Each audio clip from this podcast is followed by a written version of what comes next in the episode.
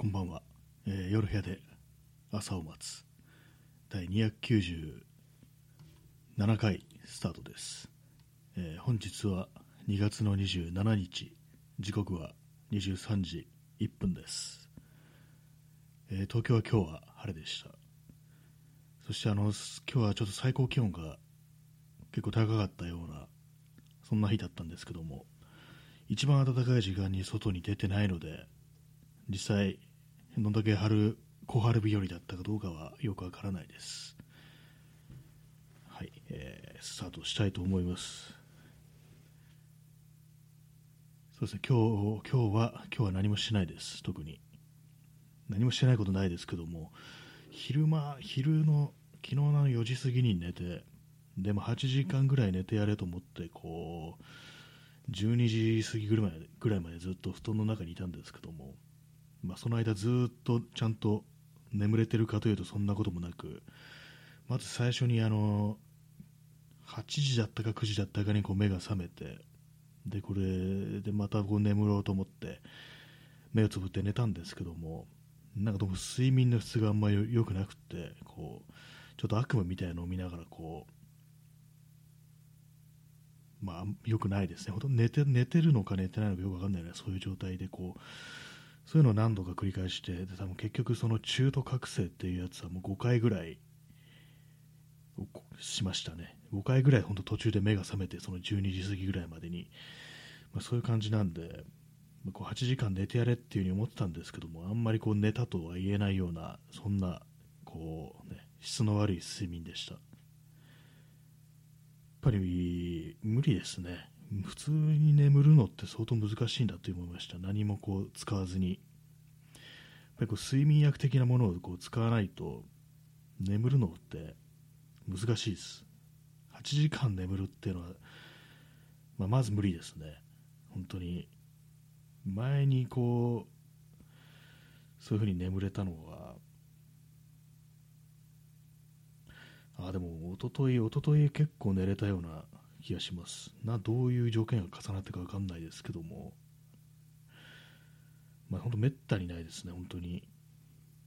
半年に1回とかそのぐらいじゃないですかねこう8時間。っていうかこう途中で目が覚めずにちゃんとまとまった時間眠れるっていうのはもうそのくらいだと思いますね。前にあのレスタミンっていうあの錠剤。これあの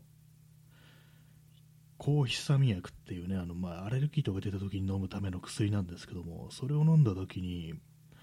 結構その睡眠導入的な効果もあるらしくってでそれで結構その10時間ぐらいずっと眠れたっていうことありましたね。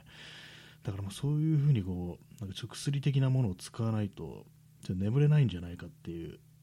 そういう感じになってます、ね。まあ、でも年を取るとそういうふうになるって言いますからねこうずっとねこう眠れるのは本当に若い頃だけだなんていうふうに言いますけども、まだからこう大人になったら年を取ったらこう薬を使わなきゃいけないっていう眠りたいのであればっていうねそういうことかもしれないですね、まあ、よくなんか運動するとよく眠れるって話聞きますけども運動してた時もねそんなにねこうあんまり効果はね感じないですねよく眠れるっていう。結局なんか目が覚めちゃうっていう感じで。えー P さん、睡眠にも体力がいる。あそうですね、それはよく言いますね、確かに。眠るのにも体力がいるんだよっていうね、ことを聞きますけども、あれはどういうことなんですかね、なぜこう、なぜな、ぜ眠れないんですかね。脳がなんかちょっとおかしくなってくるのかなって感じするんですけども、まあ本当におじいさんになると、おじいさんおばあさんになると早起きしてね、こう、ね、もうまた暗いうちから起き出すなんていうことありますけども、まあ、睡眠、睡眠は難しいというね、そんな感じですね。で、なんなんとなくこう睡眠についてこうちょっと検索してたんですけども、そしたらなんかこう、あろうことか、あの堀江貴文というね、某某堀江貴文がヒットして、でまたろくでもないこと言ってんだろうと思って、なんか思わずね、ちょっとなんかのね、記事だったんですけど、読んだら、割に結構普通なこと言ってましたね。ちゃんと寝ないとダメだっていう。なんか大体まあ、どんなに短くても5、6時間は寝るって書いてあって、で、まあ大体7時間はまず眠るようにするっていうね、そういうことを考えて、で睡眠が5時間切る切ると、なんか記憶力がなくなるみたいなこと書いてて、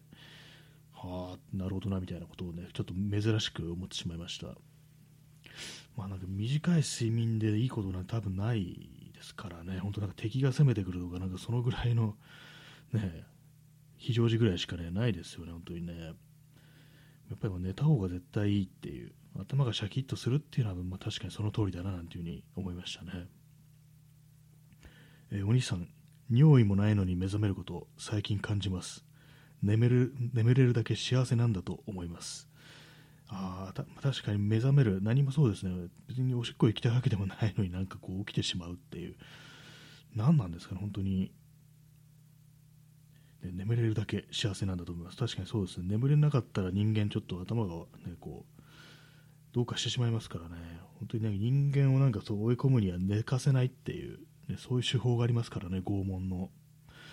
あの警察とかが取り調べでやるなんていうね、そういう拷問の手法があるなんていうね、聞きますけども、寝ないと行かれてくるっていう、それありますからね、でもなんか目が覚めちゃうんですよね。私の場合なんかこう、ちょっと嫌な夢を見てるっていう、でまあ、起きると覚えてなかったりするんですけども、なんかちょっと嫌な夢を見て、はっと目が覚めて、でその、なんていうかこう、睡眠半覚醒、覚醒がなんかそのなんかカーブにするとそれをすごくなだらかな感じでパッと目が覚めるというよりはなんかその前からなんか半分起きてるみたいな感じのが結構長く続いてでそれでなんか目が覚めるみたいな感じなんですよねだからまあ本当になんか純粋になんか睡眠眠ってるっていう時間っていうのは思ったより短いのかななんていうふうに思いますねその以外の時間はなんかこう半分夢見つつみたいな感じで、夢うつつみたいな感じで、休めてるか休めてないかでいうと、やっぱりこう、休めてないのかななんていうようなことは思いますね。で、まあ、で今日のタイトル、イライラと無気力と憂鬱というね、タイタイトルなんですけども、まあ、この数週間、かなりね、こう、気分の落ち込みみたいのが激しいね、そういうのがあったんですけども、一昨日ぐらいからようやく少しだけまともになってきたかなみたいなそんな感じのね状態なんですけどもそこからちょっと抜けるとまたその憂鬱な状態から抜けると今度はイライラか無気力が襲ってくるっていうね。そうなんじゃないかっていうことに今っていうかもう、ね、昨日ぐらいに気づいてね。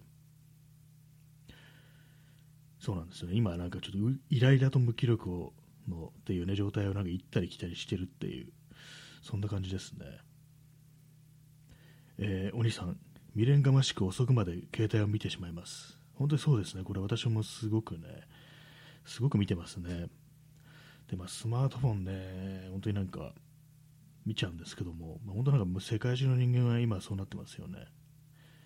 私がこうスマートフォン何見てるかっていうとまあ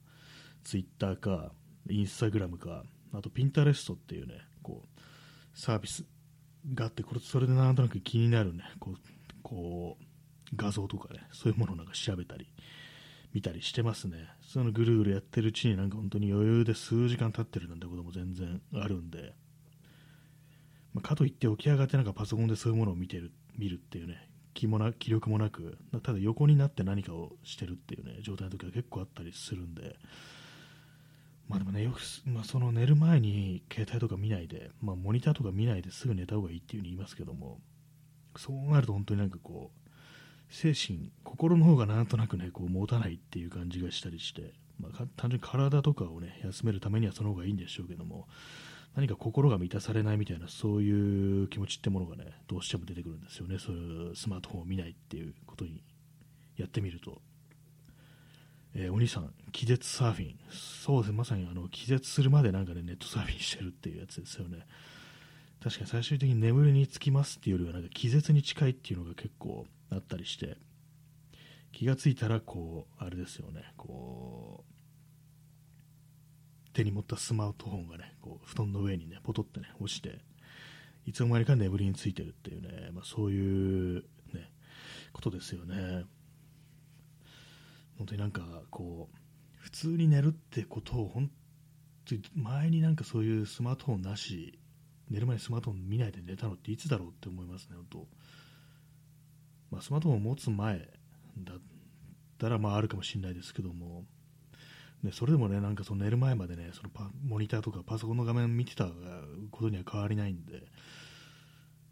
ね、多分もうそうすると本当になんかインターネットというものが、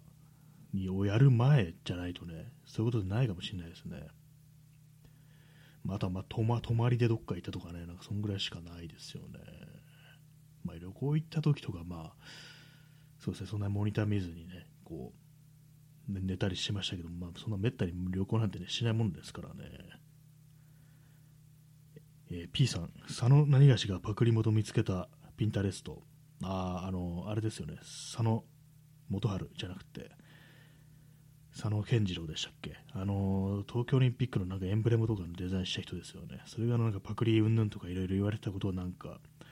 遠い昔のように思い出しますけども、ピンタレストで見つけたんですね。まあ、あれなんかああいうサービスってなんか画像いっぱい出てくるサービスってやっぱりこうデザインとかやってる人がなんかこうなんかネタないからみたいに探すっていうのは結構あったりしますからね。まあ、使いたくなる気持ちもまあ非常に分かりますけども、でなんかゼロからね、こう自分の思いついたことっていうのがなかなか難しいんで、なんかインスピレーションだっていうことを手でね、こういろいろ見たくなるっていうのは分かる気がするんですけども、あんまりにもね、そのままとかね、こう、本当になんか有名なね、こうデザイナーとかそういうことやったら、まあ、なね、話題になる、話題っていうかね、こう、もうお叱りっていうか、なんていうかね、それパクリって言われるんだろうな、みたいなことをね、思いますね。まあ、よくわかんないですよね、結構。あの、なんかよく漫画とかイラストとかもトレパクとか言ってね、言ってますけども、あれもどうなんですかね、トレースじゃなければなんかいいのかなみたいな、なんか昔の漫画とかね、結構その、トレースじゃなくて模写みたいなことってありましたからね、あの、柘義治のネジ式とか結構元ネタあったりして、あとなんか水木しげるの出てくるね、妖怪とかも、ね、ゲゲの北に出てくる妖怪とかも結構元ネタみたいなのがあったりして、で、元のやつと全然違ってて、なんかあの、違う名前ついてるみたいなね、そういうのがまああったりするんで、ああいうのってなんか割にね、こう、どういうふうに捉えたらいいんだろうみたいなこと思ったりはしますね。まあ、あんまこう、自分には関係ないんでね、ねまあ、熱心に考えることはないんですけどもね。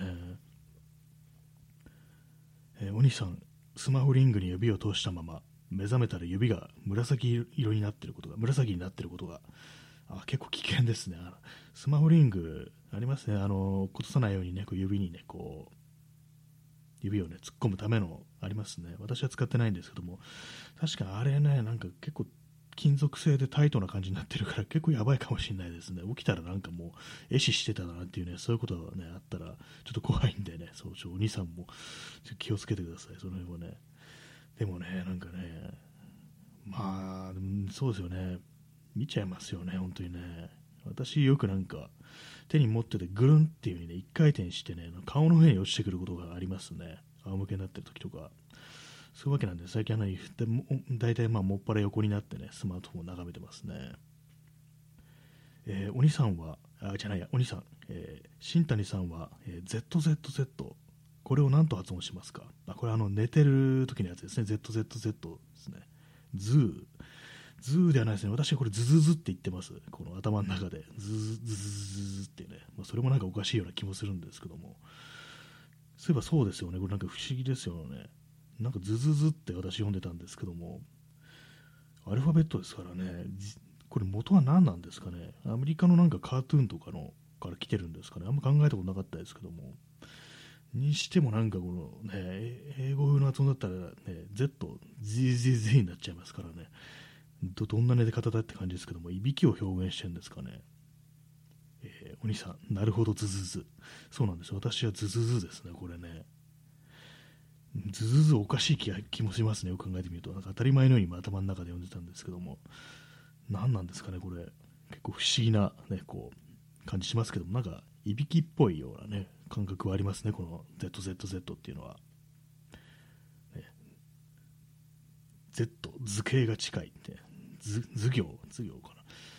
な。ズズズですね、私はね、この読み方はね、ズズズズズっていうね。確か英語であの、蜂が飛ぶ音、ね、あの羽音あの文、よくに日本語だとブーンとかね、ブンブンブンとか言いますけども、英語だとバズズズズズっていうふうに言えるらしいですね、あれ。まあ、そういうの、まあ、全然、まあ、英語なんで全然違いますけども、ズーか。なんか分かるような分かないようなって感じですね。はいまあ、そうなんですよね、まあ、でもそういうふうにずずずと言ってね、こう寝てるわけなんですけども、私、いびきをね、かく方じゃなかったんですよ、昔。今、まあ、どう実際どうか分かんないですけど、あんまりこう自分で、ね、録音とかしたことないんで分かんないんですけども、どうもたまにいびき返ってるっぽいなっていうのがあって、でそれがなぜかというと、太ったからっていうね、どうもそうじゃないかっていうふうに思ってます。でたまになんかどうもいびきしてるっぽいなってことをね、自分でも思うんですけども、毎回ではないでしょうけども、やっぱりこう、太ってくると、まあ、気管がね、こう、ね、狭くなるっていうことで、呼吸がなんかこう、しづらくなるっていうことでね、まあ、良くないな、体に悪いなってこと思うんですけども、まあ、さっきあの眠りが浅いなんて言いましたけど、ひょっとしたらそれかもしれないですね。睡眠時無国症候群みたいに若干なってるんではないかみたいなね、そんな風に思えてきました。ちょっと録音とかね、してみないとわかんないですけども、たまになんかね、変な、変に苦しいような気がする時がありますね。めったにないですけども。そうです、まあ、結局のとこ痩せ痩せてた方がいいですね。まあ、本当に最近その、あのね、気持ちの落ち込みによってあの食べることができずにちょっと痩せたんで、まあ、これをまあね、キープしていくか、もう少し進めてこう、また元に戻ったりしないようにしたいですね。なんかこう、筋トレとか走るとかそういうことをやった方がいいのかなっていうことを少し今思ってます。はい。まあ、そんな感じなんですけども、まあ、運動すれば眠れるかどうかっていう問題があって、私そうでもないような気がするんですよね。今日あのー、散歩に、散歩に来ました。3時間半ぐらいね、出てたんですけども、まあね、まあ、ちょっと短いかなっていうね、昔結構散歩してたんですよね。3時間ぐらい。で、それがあの、たまにじゃなくてね、結構頻繁に、数日にね、2日に1回ぐらい3時間散歩してるみたいなね、そういうことあったんですよね。すごいなっていうね、そういうのありましたけど、その時はなんか、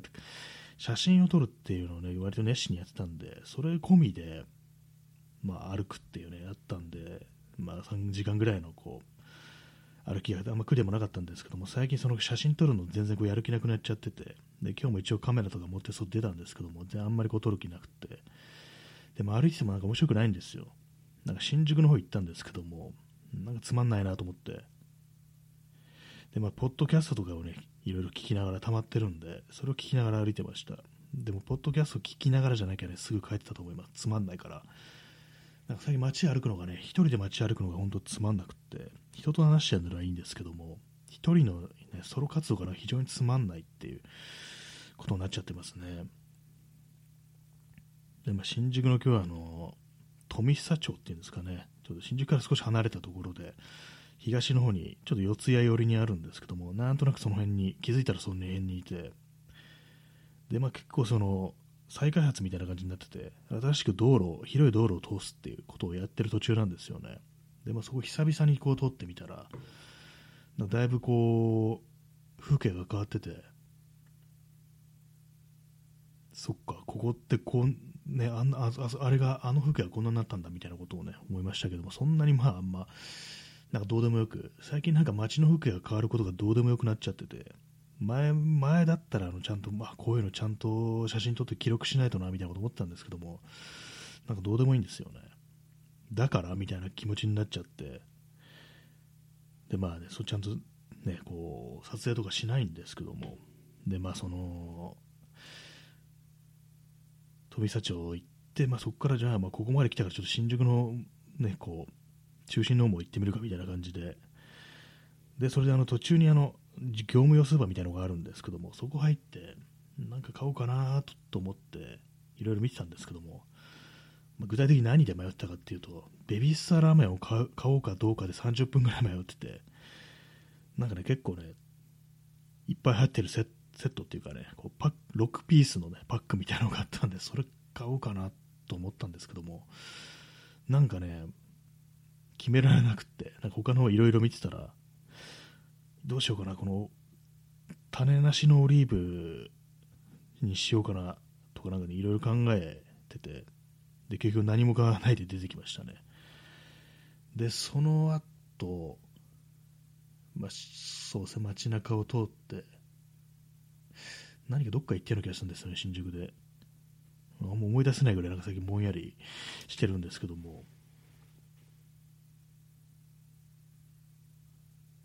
思い出せないですね。な何か見たような気がするんです。まあ、まあでもそれ、そうですね。その後、またあの別な業務用スーパーみたいなとこ行って、でそこであのイタリア製のなんかビスケットみたいなやつとコーラを買って帰ってきました。締めてあの190円でしたね。コーラとそのビスケットで。最初なんかあの、なんか業務用スーパーにはあのウクライナ製のお菓子があるとかなんか書いてあったん書いてる人がいてそうなんだちょっと見てみるかみたいな感じで見てたんですけども、まあ、あったんですけどもあのなんかサクサクスティックシュガーパイみたいなのがあったんですけどもそれなんか日本語の商品名がついてて。で原産国ウクライナって書いてあって一瞬買おうかなと思ったんですけども最近あのうなぎパイをもらったんで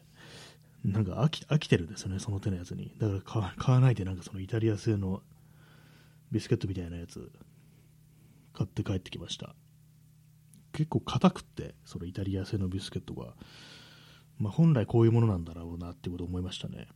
よくなんか高いね、こうビスねクッキーとかビスケットっていうのは、まあ多分、ね、あの、バターがたくさん入ってるんですかね。なんかすごく柔らかかったりしてね、こう、口の中でね、ほろっとね、こう、崩れますけども、結構ね、ガリッガリっていう感じで、そのイタリア製のね、ビスケットは硬かったですね。あれにもなんか満足感みたいな、その硬い方があるかもしれないです。食べたっていう感じがするんでね。はい。で、コーラはなんか、あの、安いやつですね。あの、業務用スーパーにある安いわけのわからんやつっていうね。それを買って帰ってきましたけど、まだ飲んでないですね。はいまあ、そう そういうね一日なんですけども、まあね、別に何もないですね、なんかね、本当に外出ても、外歩いててもつまんないんですよ、非常に。東京ってもうダメなのかなっていうね、なんかそんなこと思いましたね。あと思うんですけども、東京ですよ、老人が多すぎるっていう。本当老人ばっか歩いてて、ちょっと今日びっくりしたんですけど、またまあ歩いてるところがね、そういうところだったのかもしれないですけども、でもそれ抜きにしてもちょっとね、なんか、ねえ、終わりかなって感じしますね、なんかね。それ末期みたいな感じなのかなっていうことをね、結構思っちゃったりするんですけども、いかがでしょうか、皆様は。えー、P さん、硬いチョコやザクザクしたライ麦やオート麦が混ざったクッキーの良さ、あ結構そういうのあれありますね、あの業務用スーパーとかだと、割とね、その辺のいろんな、ね、ものが入ってるやつ、ちょっと今見てみますけども、私の買ったやつ、原材料名、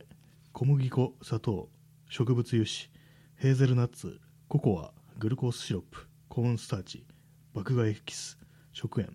て感じですね。ライ麦とか入ってないですね。ただあのここヘーゼルナッツが入ってるっていうのはねありますねれがちょっと他のところ違うと思うんですけども、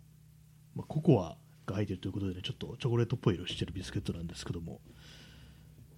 結構ねガリっていう感じでねそんなクッキーでした。ビスケットか。ビスケットとクッキーの違いあんまよくわかんないんですよねなんか。これ商品名で見るとビスケット裏見るとビスケットって書いてあるんですけども。なんとなく私のイメージではクッキーだと結構硬くってビスケットだと柔らかいっていう。のがあってなんだかビスケットの方がちょっと大ぶりな感じするっていうね。大きいっていうそんなイメージがあります。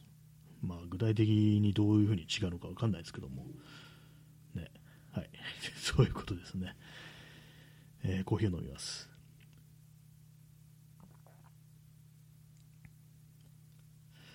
今日結構コーヒー飲んじゃってますね。うまくもなんともないですね。コーヒーって。体が求めてないんでしょうね、今日はね。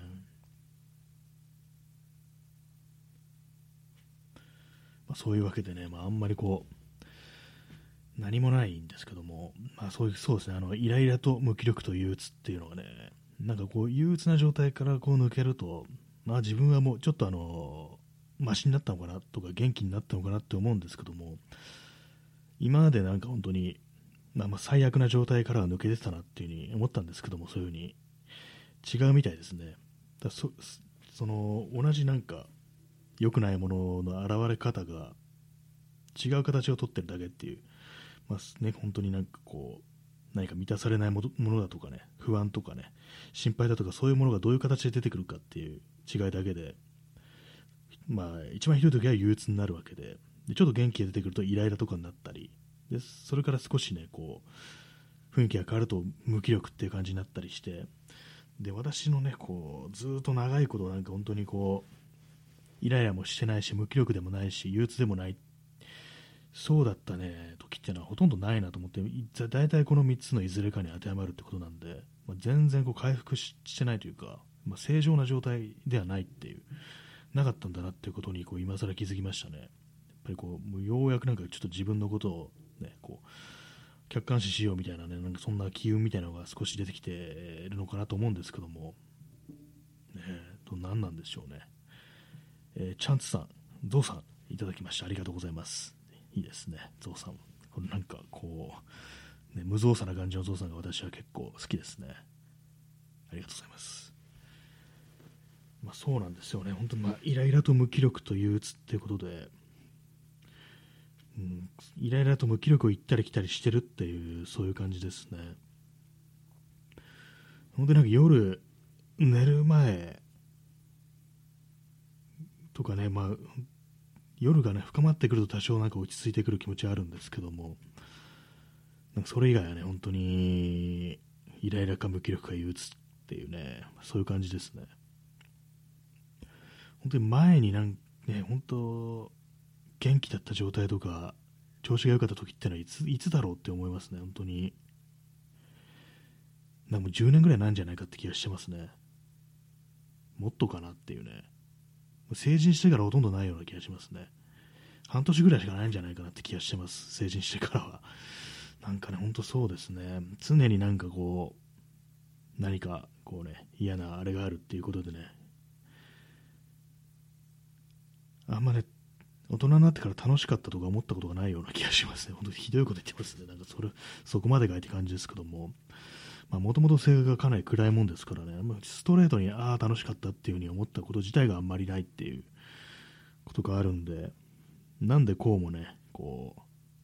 暗い性分に生まれついたかなってことを思ってしまったりしますね。あの、高倉健の幸せの黄色いハンカチという映画で、で、まあ、その中主人公のね、こう、高倉健が、まあ、無償帰りなんですけども、で、それをなんかね、こう、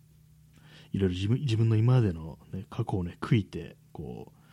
桃井かおりと、ね、武田鉄矢に言うんですよね。自分の過去をね、語りながら、どうして俺はこんなヤクザな性分に生まれついてしまったのかなっていうふうに言って、ちょっとなんか涙ぐむようなシーンがあるんですけども、まあ、その感じでね、どうしてこんな暗い勝負に生まれついちまったのかなっていうね、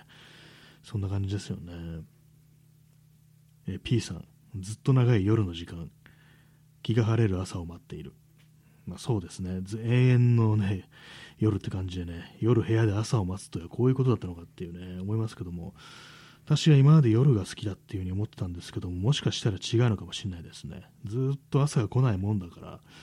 自分は夜が好きなんだっていうふうにね、こう思い込んで、自分にそう言い聞かせて、ね、こうひたすらそういうふうにね、じっとね、こう、ね、我慢してたみたいな、そういうことなのかもしれないですね。本当はなんか朝、ね、こ